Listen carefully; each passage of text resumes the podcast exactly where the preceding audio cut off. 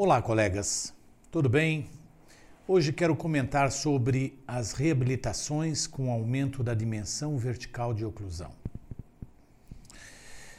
É óbvio que muitos fatores podem levar à perda da dimensão vertical.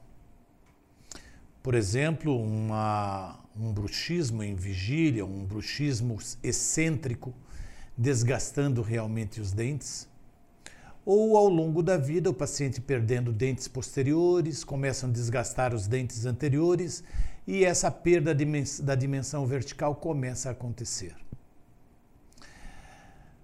Há de se observar, na realidade, como que ela, uh, em muitos casos, ela pode ser alguma causa para uma disfunção temporomandibular? Nós vamos falar sobre as, os aumentos das dimensões ver, é, verticais de oclusão, na verdade, o que é, quais são os métodos, o que não se pode descuidar na hora de aumentar a dimensão vertical de oclusão. Será que tem alguma relação entre a DTM e a perda da dimensão? O que você pode melhorar? Quais são as vantagens de se aumentar ou devolver a dimensão vertical? Aonde você vai conseguir uma vantagem na hora de fazer isso numa reabilitação bucal ou numa reabilitação oral? Na verdade, quando a gente fala em perda da dimensão, nós queremos dizer exatamente sobre o que é.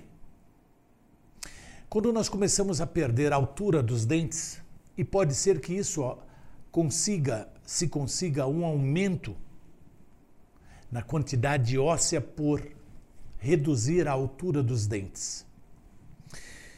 Peter Dawson e Jeffrey Ockerson sustentam muito que essa abertura e fechamento da nossa da, da mandíbula através dos movimentos é, cíclicos e intermitentes dos músculos elevadores sempre vão determinar uma mesma dimensão vertical.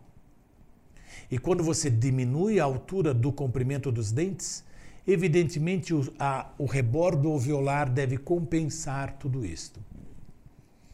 Mas, tirando todo, toda essa questão à parte,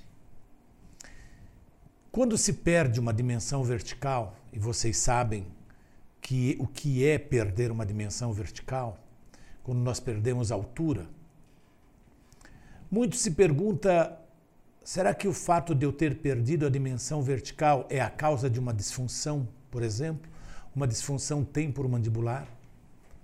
Já tenho observado ao longo da vida aí muitas reabilitações para tratar disfunções temporomandibulares, aumentando a dimensão vertical de oclusão para tratar uma disfunção. Eu diria para vocês que eu tenho encontrado ao longo dos, trata dos tratamentos de disfunção temporomandibular uma condição boa quando eu aumento com uma placa oclusal, não de um tamanho considerável, não, mas 2, 3 milímetros e em pacientes que têm verdadeiramente perda da dimensão vertical de oclusão.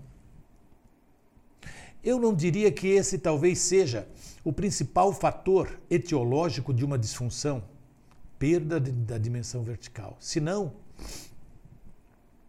todas as pessoas mais idosas que usaram, é, usaram próteses totais superiores e inferiores que se desgastaram ao longo do tempo deveriam ter disfunção temporomandibular, mas não. Então, quer dizer, nós não podemos atribuir a disfunção à perda da dimensão vertical de oclusão. Mas, óbvio, quando nós fazemos uma rotação maior da cabeça da mandíbula, dentro da fossa mandibular,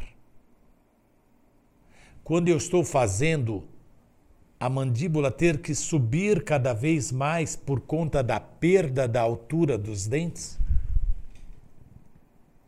Evidentemente que isso para uma articulação não é dos fatores mais favoráveis, não é. Mas eu não posso fazer uma, um aumento da dimensão vertical pura e simplesmente para tratar uma disfunção. O tratamento da disfunção temporomandibular tem uma etiologia, tem que se tratar a etiologia, tem que se tratar a disfunção temporomandibular. E quando se trata a disfunção temporomandibular, o paciente está pronto. Ah, você quer fazer uma reabilitação oral? Uma reabilitação bucal? Ótimo, aproveite agora para aumentar a dimensão vertical de oclusão. Mas nós não podemos atribuir a perda imediatamente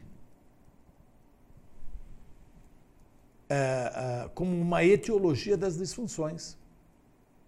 Mesmo sabendo que, quando se perde altura, o côndilo rotaciona mais até os dentes se ocluírem.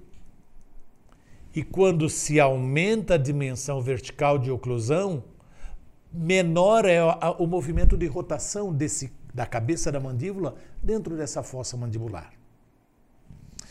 Mas, se você observa tudo isto, que houve uma redução literal da dimensão vertical e visível até, existe a possibilidade sim de você devolver essa disfunção, é, desculpe, essa dimensão pós-tratamento de disfunção ou não. Ah, eu quero reabilitar uma paciente ou um paciente, ele não tem disfunção. Óbvio, aumente a dimensão vertical de oclusão para isso, lance mão de montar o caso em articuladores e mandar para um laboratório para fazer um enceramento diagnóstico. E nesse enceramento diagnóstico, você pode fazer uma prova de como isso vai ficar tudo na boca do paciente depois que você aumentar a dimensão vertical. Então, mas e como é que eu posso obter? Qual o método para obter, eu vou falar, existem vários métodos. Método fonético, método visual, método. E existe o método que todo mundo já ouviu, ouviu em alguma, alguma aula de prótese total, por exemplo, que é o compasso de Willis, aonde você vai ver se esse espaço é igual a este. Num compasso que todo mundo deveria ter, que faz reabilitação. E é óbvio que nessa situação você pode ir ou fazendo através de um enceramento diagnóstico e transformar isso numa espécie de um teste através do mocap, através de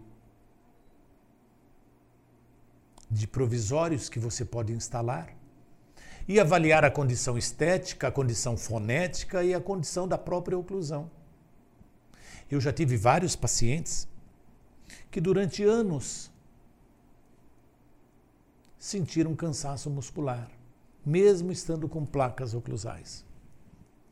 E quando eu reabilitei e aumentei a dimensão vertical de oclusão, esses pacientes pararam de sentir aquele cansaço muscular. É óbvio que eu devo obter isso a uma condição do peso de ter que rotacionar mais a cabeça da mandíbula para se conseguir uma oclusão. E quando você consegue literalmente, em muitos casos, dobrar o tamanho da coroa dental, evidentemente menos trabalho, menos força, menos dor. É óbvio que isso é um assunto muito complexo para a gente poder discutir em 15, 20 minutos de bate-papo. Isso num curso é um capítulo inteiro. Mas entenda que uh, se pelo menos você domina um método, de repente colocou roletes de algodão, mediu a dimensão vertical, travou tudo isso com uma resina, pode ser uma resina que você nem usa mais, fotopolimerizável, trave nessa posição, mediu através do compasso, tire os algodões, coloque um registro de mordida. Pode ser um pesado e leve? Pode. Coloque, manipule e peça para o paciente fechar naquele stop que você construiu aqui. Aí o que, que você vai fazer? Pegar tudo isso e mandar para o laboratório, para que ele faça um encerramento diagnóstico e você consiga ver como ficou essa dimensão vertical de oclusão. Quando a gente fala sobre isso, métodos, como eu falei, existem muitos. O que, que nós não podemos descuidar ao aumentar a dimensão vertical de oclusão? E às vezes a gente que trata disfunção observa muitos pacientes chegando com lentes, onde aumentou-se a dimensão vertical de oclusão dos molares e os dentes anteriores ficou com mordida aberta. E aí? E aí que isso virou um problema. Porque eu digo que de canino a canino é onde você protege tudo o que acontece lá dentro, todo o ciclo mastigatório. E quando você abre essa porta, deixando mordida aberta de canino a canino, você está desprotegendo tudo que você colocou lá atrás. E pode se preparar para a sintomatologia. Doutor, estou sentindo muita dor no dente que você colocou uma coroa. Provavelmente é uma interferência por falta de guia. Então, antes de olhar a interferência oclusal, examine as guias para ver se elas estão trabalhando. Ou então até aumente a guia para trabalhar melhor e eliminar inúmeras interferências oclusais. Então nós não podemos aumentar uma dimensão, tapar um santo e descobrir outro santo. Ou seja, aumentar a dimensão e deixar uma mordida aberta. É óbvio que quando a gente fala em aumentar a dimensão vertical para fazer uma reabilitação completa num paciente, o mais importante de tudo, tanto para devolver quanto para aumentar, é poder tirar algum benefício disso para reabilitar a bateria anterior-inferior. Por quê? Se você, por exemplo, vai construir lentes de porcelana, coroas de porcelana, coroas estéticas nas regiões posteriores, quando você aumenta a dimensão vertical, isso aqui é um efeito tesoura. Você aumentou lá atrás, é o dobro que você está aumentando aqui na frente. Então, quer dizer, você vai ter espaço para não ter que reduzir a incisal muito para conseguir espaço para ocluir com os dentes superiores. Por quê? Porque você aumentou a dimensão vertical, o incisivo central que tocava passou a não tocar e deu espaço para você fazer a reabilitação estética. Então, talvez na incisal pouco você tenha que desgastar. Mas, com isso, você, óbvio, vai observar todas as características de preparo para facetas, para lentes, etc. Mas que o mais importante, acima de tudo, é você entender que você ganha aumentar a dimensão vertical em pacientes que você é, quer reabilitar e viu que é um paciente já com uma idade um pouco mais avançada, seus 60 anos, 55, etc., ele provavelmente perdeu a dimensão vertical. E utilize disso para conseguir recursos estéticos para reabilitar a bateria antero superior e inferior, principalmente a bateria antero inferior e utilize desse aumento da dimensão vertical como um recurso. Talvez para melhorar uma condição de uma disfunção muscular, sim. Porque o côndilo vai rotacionar menos para poder ocluir. Mas, acima de tudo, o que nós não podemos deixar é de avaliar a oclusão no final de tudo isso.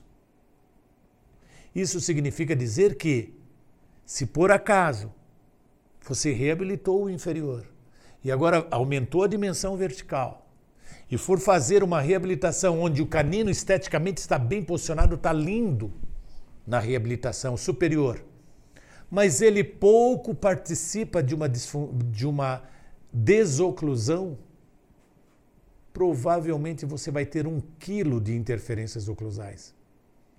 Então, aumentar com responsabilidade significa, mas professor, peraí, esse canino, quando eu aumentei a minha, minha dimensão vertical, esse canino não ficou estrategicamente bem posicionado. Peça para o laboratório, na hora de construir o canino, que simplesmente crie uma mureta na palatina do superior suficiente para desocluir todos os dentes. Porque sempre quando nós aumentamos dimensão vertical, existe uma tendência protética dos técnicos em dar uma condição cosmética muito bonita na região anterior, sem se preocupar com uma desoclusão efetiva. Desoclusão efetiva significa, no mínimo, trabalhar da mandíbula na desoclusão, já desocluir todos os posteriores. E não junto com o canino um monte de, uma porção de interferências oclusais na região dos posteriores. Ah, doutor, desgaste. Desgaste não, você vai ter que criar a guia para desocluir essa minha reabilitação. Porque é a ele que você entrega. Ah, tá bom, mas eu não fiz, é, só fiz inferior. Crie você com resinas, com carga o suficiente para dar uma boa desoclusão. Ah, mas o meu canino é rígido. Não tem problema. Pega uma broca, crie uma aspereza no esmalte, aplique ácido gel. Eu já vi até aplicações com gel laranja, aqueles para porcelana. E logo em seguida complete com resina. E deixe o paciente, quando ele abre e fecha a boca, não sentir que está alto, mas na hora de desocluir, perceber a desoclusão total dos dentes posteriores. E ele fala: Nossa, agora quando eu faço esse movimento, eu sinto o canino trabalhar. Então vejam, veja que é importante uma boa desoclusão, seja na bateria anterior, principalmente nos caninos. Por que, que eu digo principalmente nos caninos? Você pode até cortar uma maçã e levar para a sua boca, mas na hora de mastigar você não, usa os incisivos, você usa os posteriores. E quem orienta os posteriores? Os caninos. Os caninos orientam os guias, são chamados de guias, para guiarem o ciclo mastigatório posterior. Então, o lado de trabalho, por que, que a gente diz lado de trabalho? É o lado que o canino trabalha. Então, o lado que o canino trabalha é o lado que você vai trabalhar na hora de mastigar. E do outro lado, é um lado de balanceio, ou lado de não trabalho. E quando você joga o alimento para o outro lado para mastigar, é esse canino que vai trabalhar e vai orientar a forma de mastigar. Então, dimensão vertical, aumentar a dimensão vertical é bom? É excelente. Melhora a condição, inclusive, dos tecidos moles? Sim. O paciente pode se sentir rejuvenescido? Sim, rejuvenescida. Mas não deixe as guias ficarem para trás. Tá, tá certo? Eu acho que o mais importante, ao pensar numa reabilitação, você pensar num todo. E principalmente, ao finalizar, checar com os, os papéis carbonos se a desoclusão está acontecendo de forma favorável. Tá certo? Espero que vocês tenham gostado dessa aula. Foi um prazer muito grande. Até a próxima.